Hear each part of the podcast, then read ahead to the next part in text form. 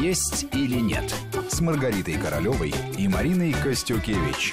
И мы продолжаем. У микрофона Марина Костюкевич. Вместе со мной в студии врач-диетолог, кандидат медицинских наук Маргарита Королева. А в гостях у нас сегодня врач-дерматокосметолог, кандидат медицинских наук Наталья Волкова.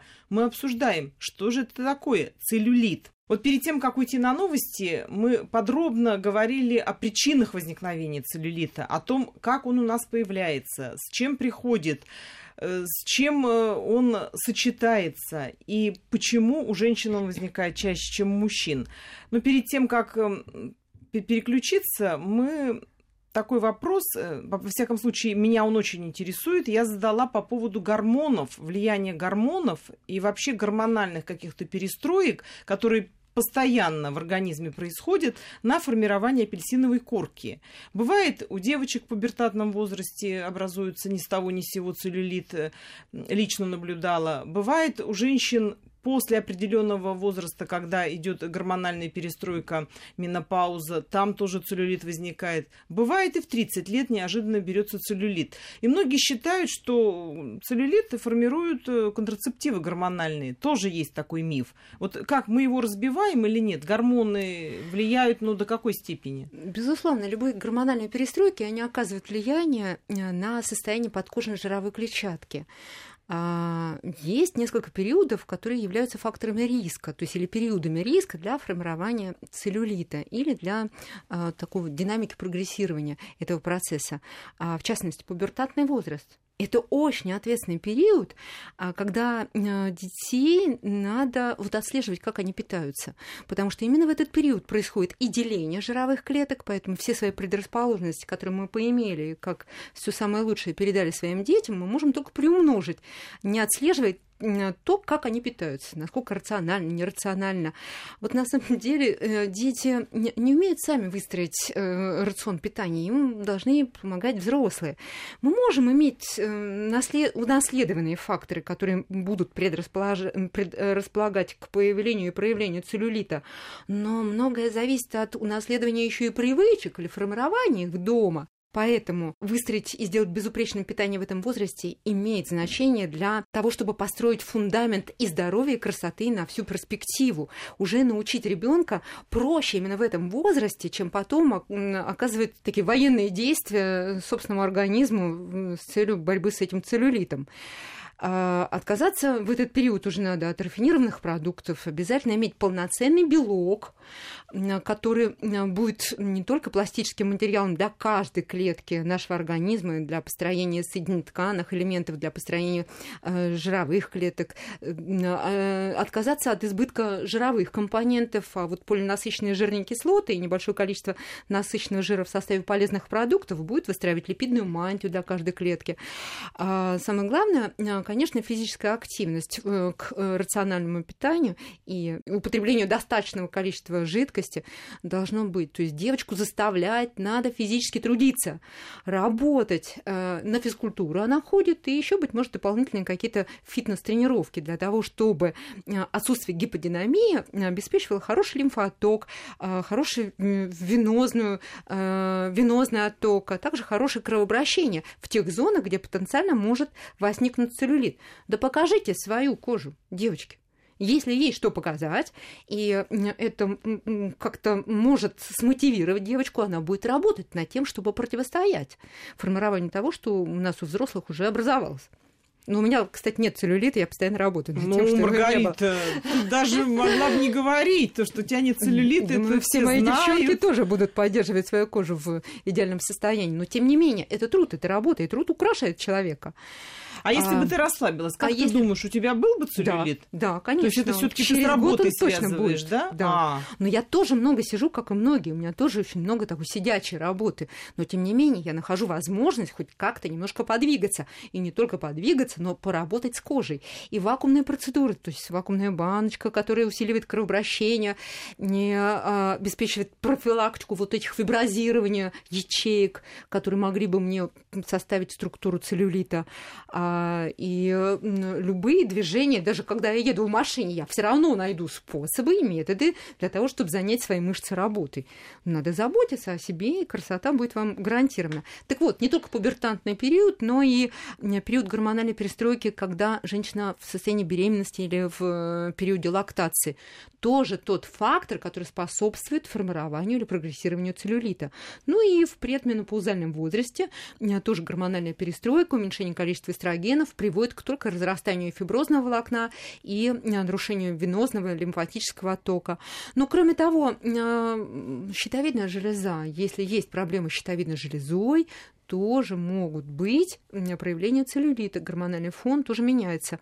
Ну и стрессы, ведь там тоже поднимается уровень кортизола, который быстро вымывает из организма все антиоксиданты и способствует накоплению и свободных радикалов, ну и шлаков, токсинов в тканях, нарушает кровообращение, нарушает микроциркуляцию, убивает витамин С, а, который поддерживает э, тонус э, наших сосудов и тоже приводит к целлюлиту. Поэтому вот вам несколько факторов, которые только помогут вам поиметь этот целлюлит, обеспечить прогрессию этого процесса и переходу того самого физиологического целлюлита в состояние патологического процесса.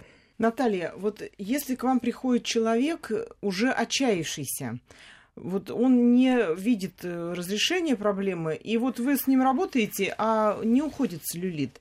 Вы в таком случае какие-то можете назначать лекарства? Или все-таки это нужно продолжать э, долбить по одному и тому же месту, по этой курке все-таки внешним воздействием?